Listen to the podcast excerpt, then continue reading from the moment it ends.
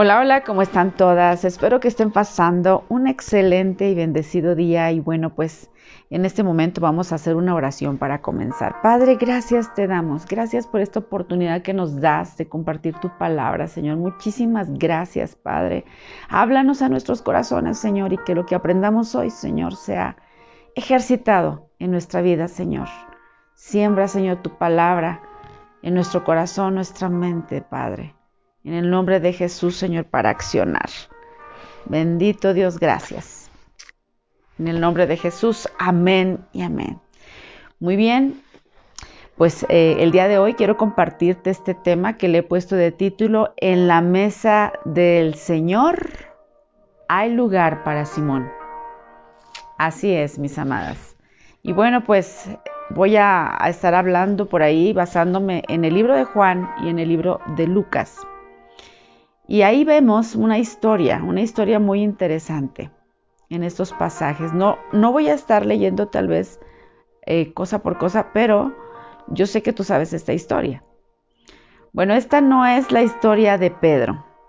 Esta es una historia que nos compete a todos, que todos hemos pasado por este, este tipo de, de situaciones, ¿no? Este tipo de situaciones en donde nosotros hacemos una promesa al Señor ¿Cuántas veces tú has hecho una promesa a Dios y no la has cumplido? Bueno, precisamente vamos a ver esa promesa que Pedro le hizo a nuestro Dios y cómo es que fue restaurado, porque en realidad Pedro no la cumplió. Y para esto voy a leerles el pasaje de eh, Lucas 22, verso 31, algunos versículos de aquí, a partir del 31. Dice la palabra del Señor, dijo también el Señor, Simón, Simón, he aquí Satanás os ha pedido para zarandearos como a trigo. Y ahí estaba hablando Jesús. Ahí Jesús estaba hablando en una cena, una cena muy importante. Pero vamos a ver cómo le contesta Pedro. Pedro le dice, dispuesto estoy a ir contigo no solo a la cárcel, sino también a la muerte. Y Jesús le dice a Pedro, de cierto, de cierto te digo, que el gallo no cantará hoy antes de que tú me hayas negado tres veces. Ahí está la palabra. Y vemos cómo está una promesa aquí. Aquí vemos el carácter de Pedro, ¿verdad? Vemos cómo él se levanta y, y defiende su lugar, su posición. Bueno, quiero hablarte en contexto de lo que estaba pasando. Todo comienza en esta cena, en la última cena en este tiempo que él estuvo con sus discípulos, que fueron tres años. Imagínate su última cena para Jesús, pues era importante, era un momento importante para Jesús, era la última cena con ellos. Y sabía precisamente Jesús que unas horas después él sería entregado. O sea, Jesús lo sabía. Sabía que iba a estar expuesto al dolor, no solo a tal vez latigazos y golpes, sino que él sabía que iba a cargar, ella lo sabía, todos nuestros pecados, y que iba a haber una separación con el Padre, o sea, Jesucristo lo sabía. Entonces esta era una cena importante, una cena en la que yo puedo ver que Jesús experimentó emociones como tú y yo, porque ¿Por qué lo sintió? O sea, ¿usted cree que no estaba triste y que para él era importante? Claro que tenía, sintió esas emociones. Y él estaba informándole a sus discípulos de lo que iba a acontecer. ¿Me explico? Y ahí Jesús les dijo a todos, sentado a la mesa, les dijo a todos, me van a abandonar, ustedes me van a abandonar. Pero ese Pedro, con ese carácter que lo conocemos, que era arrebatado, él se levanta, ¿verdad? Y le dice, no, ¿sabes qué? ¿Sabes qué? No, no, no, no. Te equivocas, Jesús. Aunque las cosas se pongan difíciles, aunque pase lo que pase, yo no te voy a abandonar, Jesús. Yo no te voy a dejar, yo no te voy a dejar. Hasta la muerte, si es necesario. Ahorita lo acabamos de leer. Pedro le dice, hasta la muerte, si es necesario, yo lo voy a hacer. ¿Y cuántas veces nosotros o nosotras, todos los que estamos escuchando, Hacemos promesas a nuestro Dios, a lo mejor de diferente índole, pero lo hacemos. ¿Y cómo nos sentimos cuando no lo hemos cumplido, cuando hemos fallado? Aquí vemos a ese Pedro diciendo, yo jamás te voy a abandonar. Pero Jesús lo mira y le dice, oye Pedro, discúlpame, pero tú también, tú también me vas a abandonar. Pero ahí sigue, yo me puedo imaginar ese Pedro, ese Pedro, este, arrebatado, diciéndole, no, no, no, te equivocas Jesús, yo, yo soy tu Pedro. Yo soy aquel que declaró, tú eres el Cristo, el Hijo del Dios viviente. Tú puedes confiar en mí. Tú puedes confiar en mí. Yo estaría dispuesto a morir si fuera necesario. Y yo me he visto reflejada en Pedro.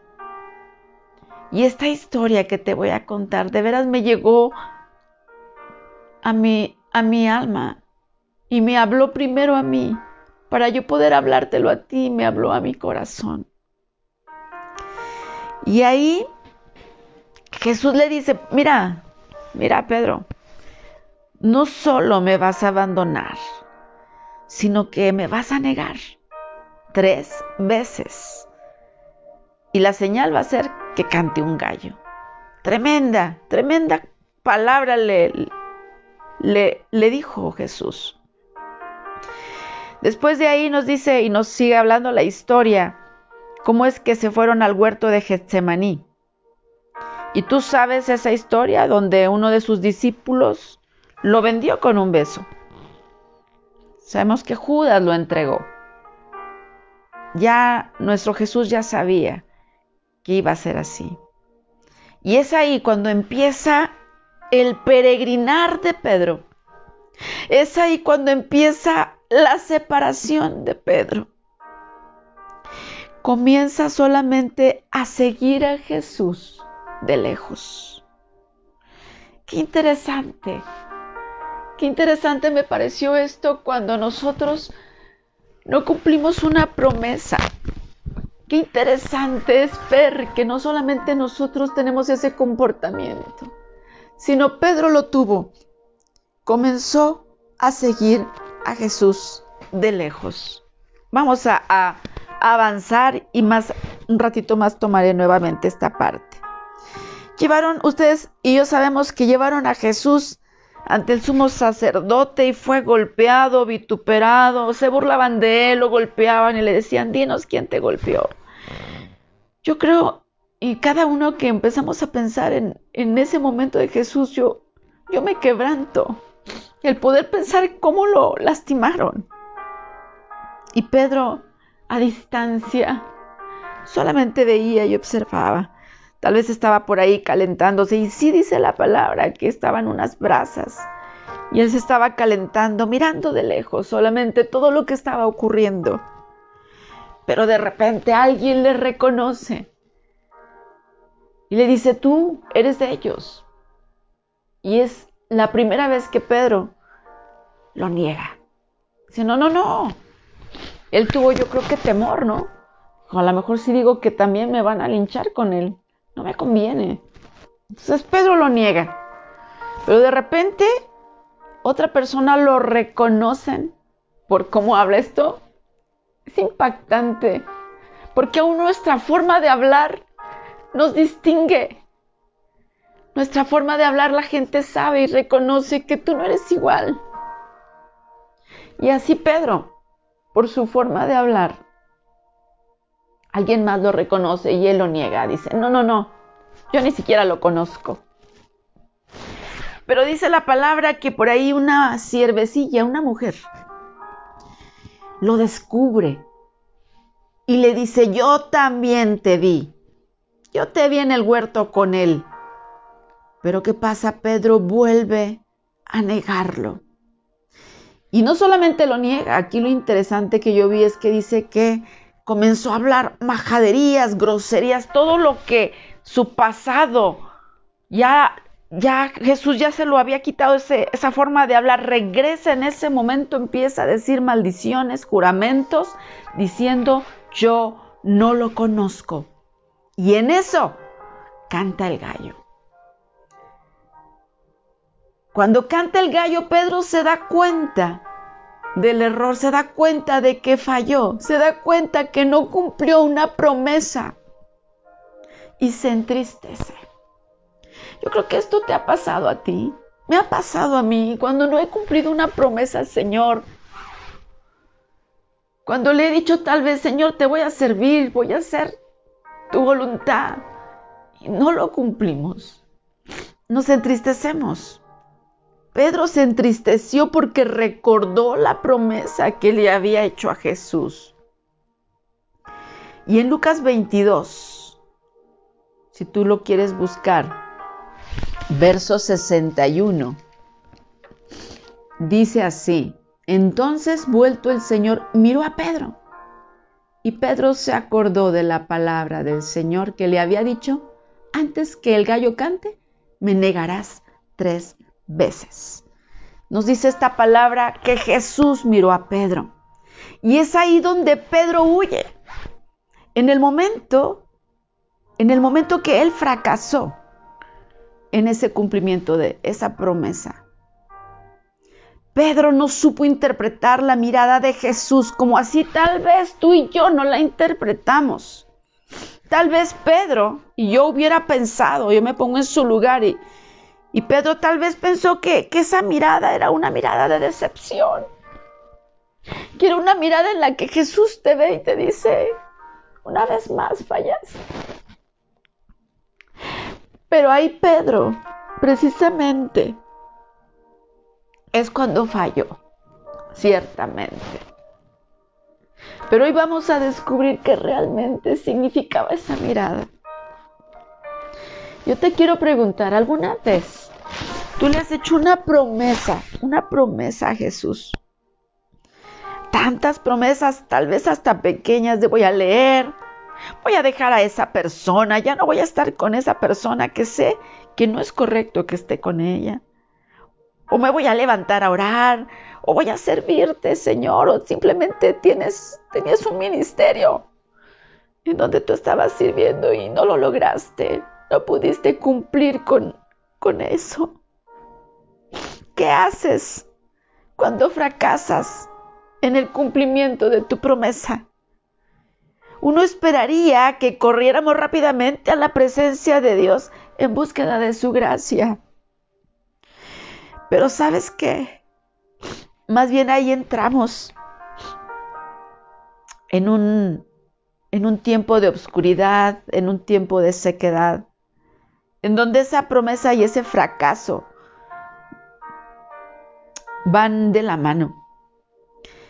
Y en vez de que te acerques a Jesús, te alejas, te alejas, te separas porque piensas que ya no eres digno, que ya no eres digna de seguirle, de, de ministrar su palabra y te condenas, así como Pedro lo hizo. Pedro se alejó. Pedro completamente se decepcionó aún de él mismo. Y esto puede pasar que, que en vez de que nosotros volvamos a Dios, nos escondemos de su llamado, nos escondemos, nos alejamos. Y esto puede pasar y puede durar semanas, puede durar meses, mis amados, pero también puede durar años, ¿sabes? Puede durar años. Y huir, quiero decirte, huir del llamado de Jesús, o sea, esconderte, eso suele pasar muy seguido. ¿Qué dijo Pedro? Fíjate bien, después de que pasó todo este suceso, que, que, que, que Jesús lo mataron, que lo crucificaron, ¿qué dijo Pedro? Voy a pescar me voy a pescar. ¿Qué significaba esto? Pues que Pedro no iba a hacer lo que Judas. Tú sabes que Judas también vino para, para su vida ese remordimiento de haber entregado al Señor. Y fue y se ahorcó. Él fue y se quitó la vida así de sencillo. Pedro no iba a hacer eso, pero ¿sabes qué sí iba a hacer? Pedro no se iba a matar pero sí iba a ahorcar su llamado, como tal vez tú y yo lo hemos hecho. Sí iba a matar su llamado a esconderlo, regresando a aquel lugar de donde Jesús ya lo había sacado, de donde Jesús ya lo había llamado, de la pesca. Y créeme que la pesca en realidad no era algo malo en sí, sino que era un lugar en donde Pedro se estaba escondiendo. Tres años antes, acuérdate que Jesús le había dicho a Pedro, a partir de ahora, ya no serás un pescador de peces, sino que vas a ser un pescador de hombres. Al negar Pedro a Jesús, Pedro sintió que había fracasado. Así como tantas veces tú y yo nos sentimos fracasadas, nos sentimos fracasados, porque no dimos el ancho, porque no tuvimos éxito en el ministerio, o porque no tuvimos éxito en el servicio, o porque simplemente no cumpliste una promesa. Ahí Pedro pensó que Jesús estaba totalmente decepcionado. Y yo la verdad, te soy franca, también a veces había pensado así, que ya no era digna, que yo ya no era digna porque había decepcionado a Jesús. Y a veces podemos decir, yo no estoy a la altura, volveré a pescar peces. Eso me va bien. Yo no sirvo para ser un pescador de hombres. Yo crecí en la playa, yo pues sé remendar redes, sé manejar barcas, sé pescar peces y de aquello que me va bien. Y si te fijas, irse a pescar en realidad, si tú te pones a pensar, pues no era un lugar de pecado, o sea, no estaba mal en el sentido como todos lo ven. Era un lugar para esconderse. Ahora, quiero preguntarte, ¿cuál es tu lugar de escondite?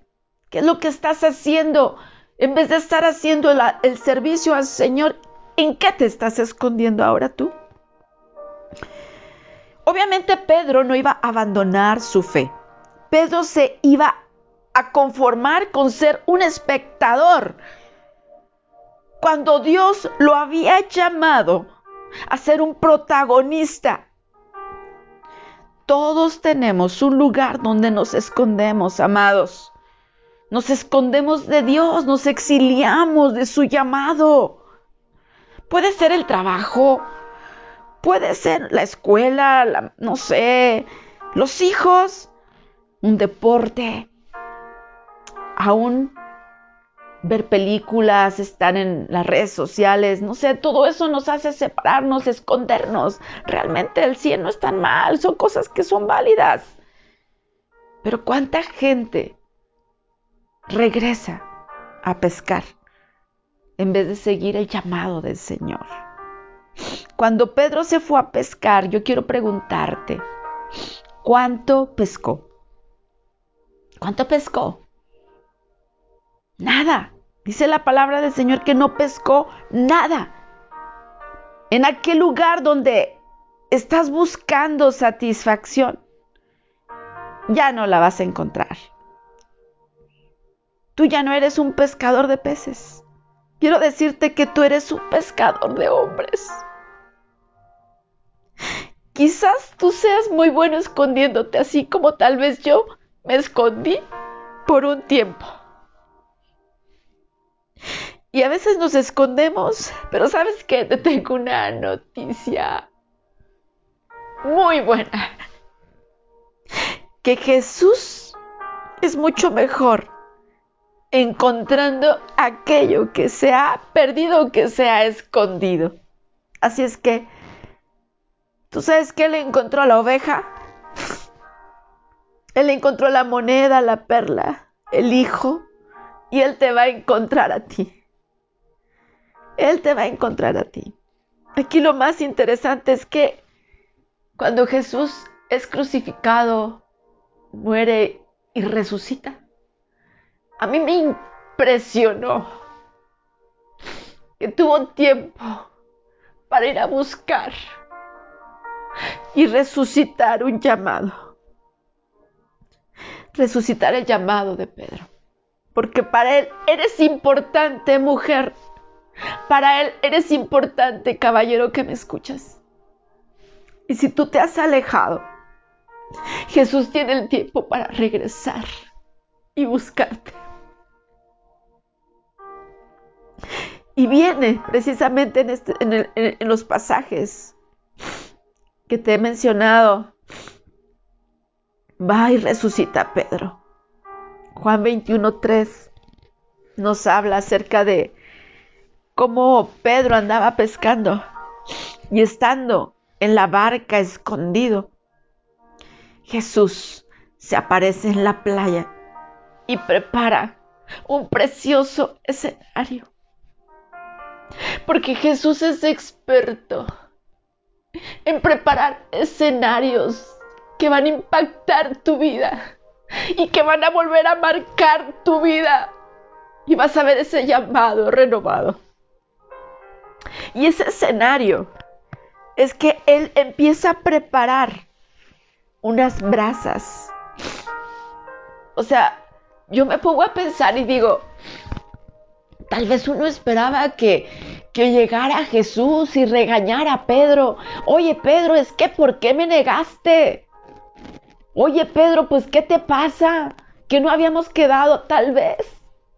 Pensamos que iba a venir el reclamo. Pero ¿sabes qué? Jesús no es como tú y yo pensamos de repente que Dios es. O sea, no es así como nosotros. Jesús no es como nosotros. Él es diferente. Y bueno, ahí vemos que Jesús está preparando, quiero, quiero leértelo porque está impresionante. A mí me impresionó. Dice el capítulo 21 de Juan. Simón Pedro les dijo, voy a pescar. Y ellos le dijeron, vamos nosotros también contigo. Fueron y entraron en, en la barca y aquella noche no pescaron nada. Cuando ya iba amaneciendo, se presentó Jesús en la playa, mas los discípulos no sabían que era Jesús. Y les dijo, hijitos, ¿tenéis algo que comer? O sea, obviamente yo creo les estaba gritando. Les respondieron, no. Él les dijo, echad la red a la derecha de la barca y hallaréis. Entonces la echaron y ya no la podían sacar por la gran cantidad de peces. Entonces aquel discípulo a quien Jesús amaba dijo a Pedro, es el Señor. Y Simón Pedro, cuando oyó que era el Señor, se ciñó la ropa porque se había despojado de ella y se echó al mar. Al descender a la tierra vieron brasas puestas y un pez encima de ellas y pan. Híjole, qué tremendo escenario podemos ver en vez del escenario de estar viendo a Jesús enojado, molesto, vemos el escenario en donde Jesús, precisamente unas brasas como en el lugar en el que Pedro lo negó. Pero ahora ya las brasas no son unas brasas de condenación, sino unas brasas de restauración. Brasas donde Jesús prepara un alimento para que Pedro pueda comer. A mí me impresiona este escenario. Jesús preparando la mesa. Qué tremendo. ¿Cómo es que esas brasas, tal vez de la vergüenza, Jesús las convierte y las restaura para que sean unas brasas de gracia? Toma de nuestras historias, mis amados Jesús es experto en tomar nuestra historia de vergüenza y la convierte en un testimonio de gracia. Jesús es experto en convertir precisamente ese símbolo de vergüenza en símbolo de gracia. No vayamos lejos, la cruz. La cruz antes era el símbolo más triste. Era tan deshonroso morir en una cruz. Cuando una persona estaba en la cárcel y le decían que iba a ser crucificado, literal, la gente dice, dicen que, que sufría porque sabía que era la peor muerte que podía existir. Sin embargo, Jesús la convirtió en un símbolo de gracia Y ahora muchos pueden traer hasta la cruz colgada o en las iglesias encontramos la cruz como un símbolo de gracia. Fíjate cómo Jesucristo toma nuestras miserias y las convierte en nuestro testimonio. Porque muchas veces fallamos y tenemos heridas en esas fallas. Y en, en, la religión tradicional muchas veces se trata de ocultar todo eso y pensamos que la gente que está a cargo o que está en ministerios grandes son gente perfecta, pero quiero decirte que no, que no es así. Así es que yo te digo, no maquilles tus heridas, no, no maquilles tus cicatrices, más queridas, ya son cicatrices. No las maquilles. ¿Sabes que estas te dan autoridad para poder hablarle a otros? ¿Qué es una cicatriz, mis amados, mis amadas? Es un testimonio de que tú también estuviste herido, herida, que también sufriste. Pero ¿sabes qué? Que tú tienes una historia de sanidad es lo más importante. Esas heridas, esas cicatrices, no las tenemos que ocultar, mujeres. No las tenemos que ocultar, al contrario. Eso muestra que no somos perfectos. Eso muestra que como líderes Podemos fracasar, pero ¿sabes qué? Una cicatriz muestra que tú has sido restaurado, sanado, liberado por la gracia. Y lo más tremendo y lo que más me encanta es lo que te decía, que Jesús no viene a reclamarte y a decirte por qué estás todavía haciendo lo que te dije que no hicieras. O sea, no viene y te reclama ni te castiga, como tan malamente lo hemos creído por tanto tiempo y que nosotros mismos nos separamos, nos escondemos porque pensamos que Él está enojado con nosotros, que no somos dignos. ¿Qué es lo que hace Jesús? Prepara comida y le dice a Pedro, en vez de reclamarle, le dice, ven y siéntate a comer, ¿verdad? Siéntate a la mesa. Por eso es que yo le puse así, en la mesa del Señor hay lugar para Simón. Sentarse a la mesa es algo tan profundo, mis amados, que tal vez para nosotros, no sé si lo veas, pero el sentarte a la mesa es tan importante aún en tu casa. A veces no hay tiempo con el trabajo de sentarnos con nuestra familia, con nuestros hijos, pero eso es comunión. Sentarte a la mesa es relación, es intimidad. Ese es el contexto que debemos ver en el contexto hebreo era eso, era una relación. Pedro el fracasado, estoy segura que jamás, jamás pensó que Jesús lo invitaría a comer. Porque tú y yo está igual, Pedro, y, nosotros estamos iguales. Pensamos que no somos dignos. Tal vez Pedro pensó, para sentarme a la mesa primero, déjame limpio, Señor permíteme, déjame arreglar mis asuntos primero. Y cuando sea digna, cuando sea digno, me siento contigo. ¿Cuántas veces has dicho eso? Espérame tantito, déjame arreglo mis asuntos. Porque a veces pensamos que primero se arreglan los problemas y luego tienes acceso a la intimidad. Pero sabes qué? Pedro tuvo que aprender. Y yo aprendí, mis amadas, que los problemas se arreglan en la mesa, en la intimidad con Jesús. No arreglas el problema y luego tienes acceso a la intimidad. Fíjate qué tremendo, ¿eh? El problema se arregla sentado a la mesa en intimidad con Jesús. Y hay algo interesante y asombroso que la verdad a mí me, me impactó en la conversación de Jesús con Pedro.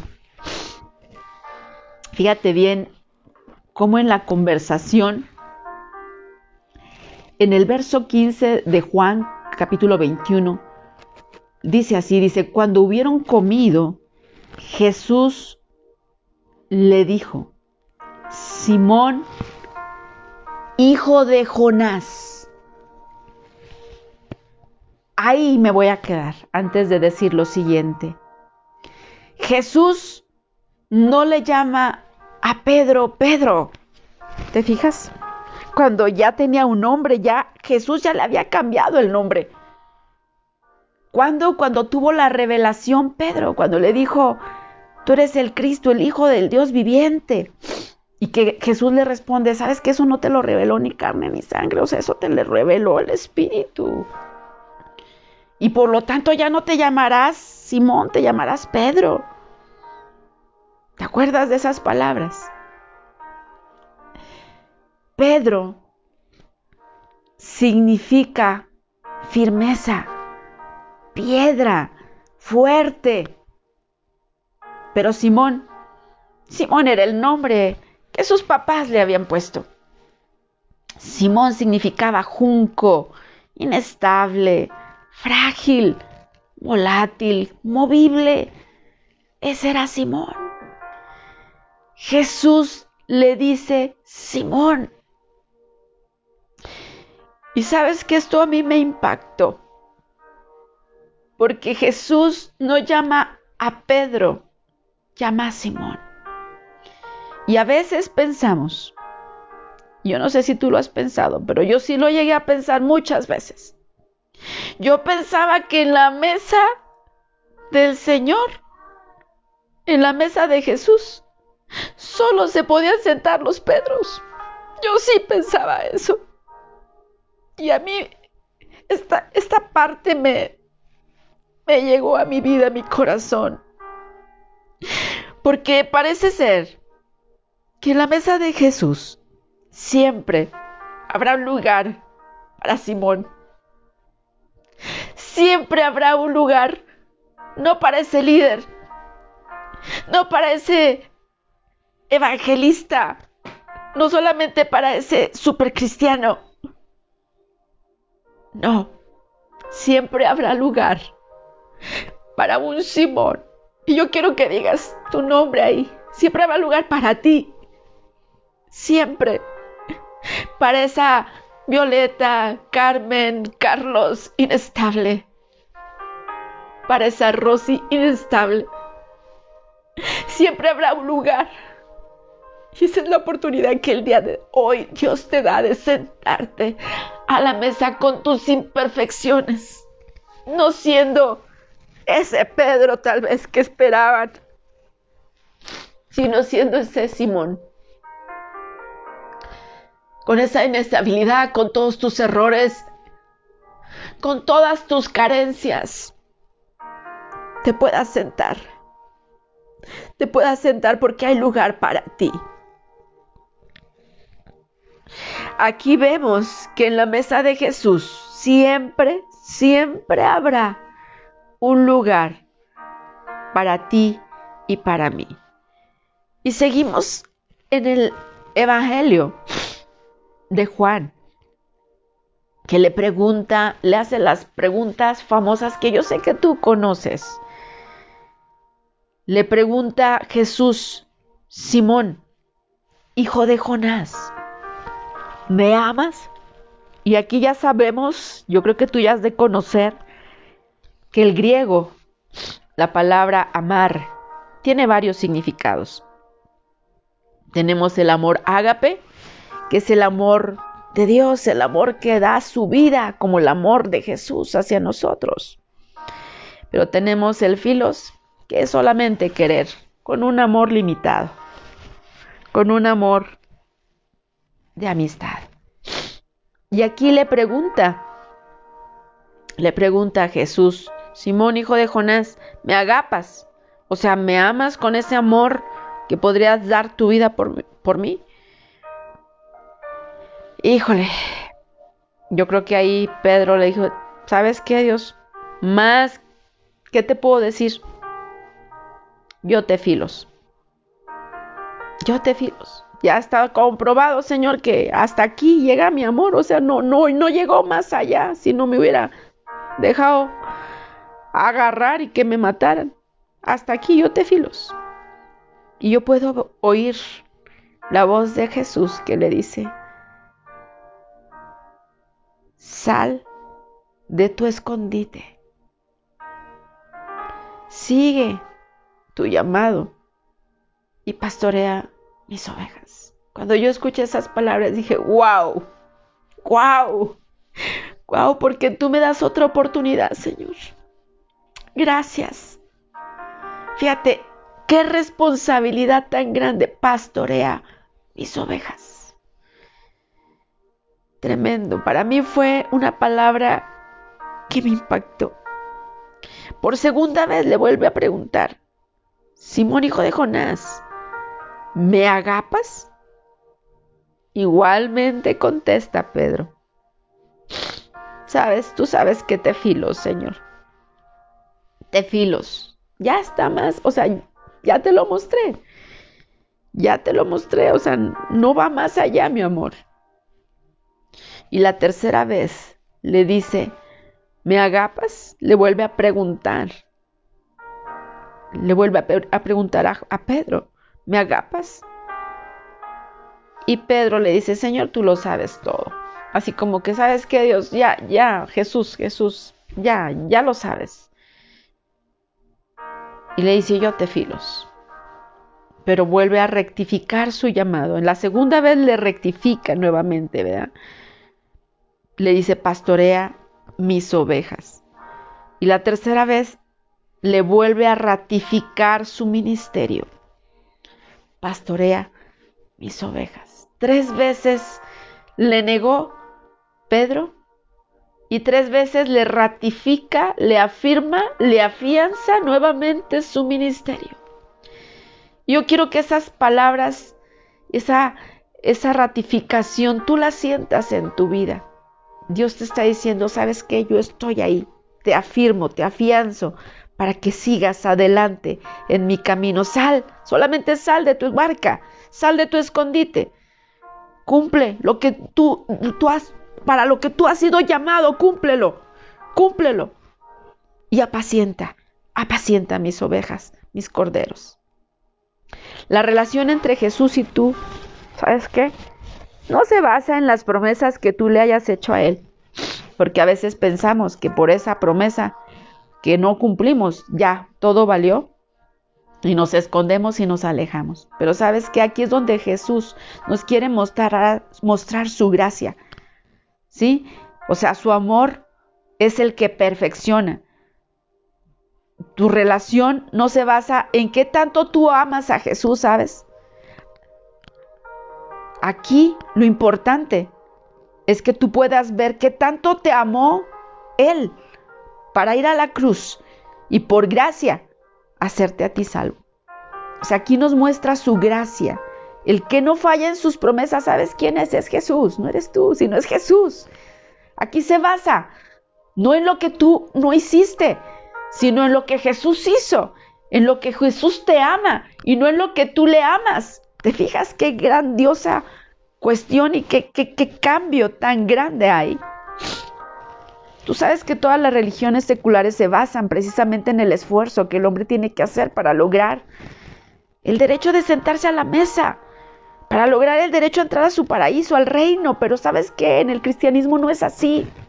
Es por fe y es por gracia. No nos habla de tu esfuerzo, no nos habla de tu sacrificio, del tuyo, no. Se habla del sacrificio de Cristo y que por gracia todo lo demás tú lo obtienes. Él prepara una mesa para aquellos que no lo merecen. Y sabes qué? Te dice, siéntate. La gracia, mis amados, mis amadas, no solo te restaura de tu error, sino que también te empodera para ya no menguar. Pero sabes que muchas veces estamos abajo de la mesa, tal vez escondido, sigues en la iglesia, pero escondido de tu llamado. Y a lo mejor tú dices, Señor, pues si acaso alguna migajita cae, yo la recibo y estamos viviendo con migajas, nos conformamos con migajas. Porque a lo mejor tú dices, es que yo sé, Dios, que no soy quien tú quieres que sea. Yo, yo, pues ya has visto que no he cumplido completamente. Dame lo que sea, las migajas que caen, con eso me conformo. Pero sabes qué? Dios nos invita a sentarnos a la mesa. Y aún a veces, sentados a la mesa, nosotros podemos decir, no merezco, no merezco, pero, ¿sabes? Yo aprendí esto y me quedó bien claro. En la oración del Padre Nuestro nos dice, danos el pan de cada día hoy y después dice, perdona nuestras ofensas. ¿Sabes qué? Ya. ¿Cuál es el primer paso? O, a ver, en la conversación con Jesús, de Jesús con, con Pedro, ¿qué es lo que hizo primero? ¿Le reclamó? ¿Resolvió? No, primero comió el pan. Eso es lo que tú el día de hoy debes aprender. Porque tú piensas igual que yo que tal vez el pan no está disponible para los que han ofendido. Pero sabes qué? Dios te dice, hoy come de mi pan, no porque lo merezcas, ¿sabes? Siéntate a la mesa, no estés abajo de la mesa, siéntate a la mesa a mi nivel, conmigo. Porque no es porque merezcas, sino porque eres mi hijo. Y alguien ahí debe estar escuchando y debe escuchar esta palabra. Siéntate a la mesa no porque lo merezcas, sino porque eres mi hijo y en la mesa para mis hijos. Se porten bien o se porten mal, hay pan. Eso a mí me impactó. Aquí no es de que me voy a ganar el pan, mis amados, mis amadas. El pan lo tienes porque eres hijo, porque eres hija. Y eso no se negocia. Eso no se negocia ni se cambia. Eso es un hecho. Así es que yo quiero invitarte ahí donde estás. Que oremos a Dios y simplemente le digas, Dios, perdóname. Perdóname por alejarme tanto tiempo. Perdóname por esconderme. Perdóname por no cumplir una promesa. Perdóname porque te he fallado. Perdóname porque no he hecho lo que tú has querido.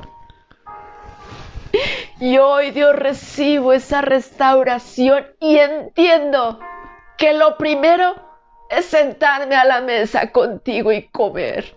Y que ahí en esa relación se arregla todo. No, primero me limpio, Dios. Perdóname por pensar que así debía de ser. Perdóname por pensar que yo tenía que limpiarme primero y acomodar mis asuntos. Perdóname. Y el día de hoy me siento a la mesa contigo, Dios, en relación contigo. Y recibo, recibo la restauración de mi llamado el día de hoy decido salir de mi escondite y cumplir tu llamado. Apacentar tus ovejas, Dios. Gracias por la confianza, Señor. Gracias, Señor, por tu amor. Gracias por permitirnos sentarnos a la mesa y comer.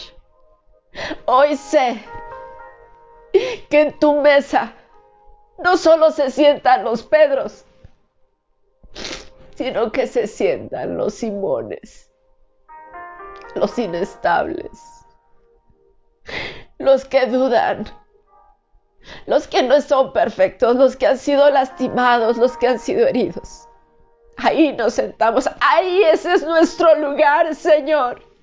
Y hoy nos sentamos a tu lado y comemos de tu mesa.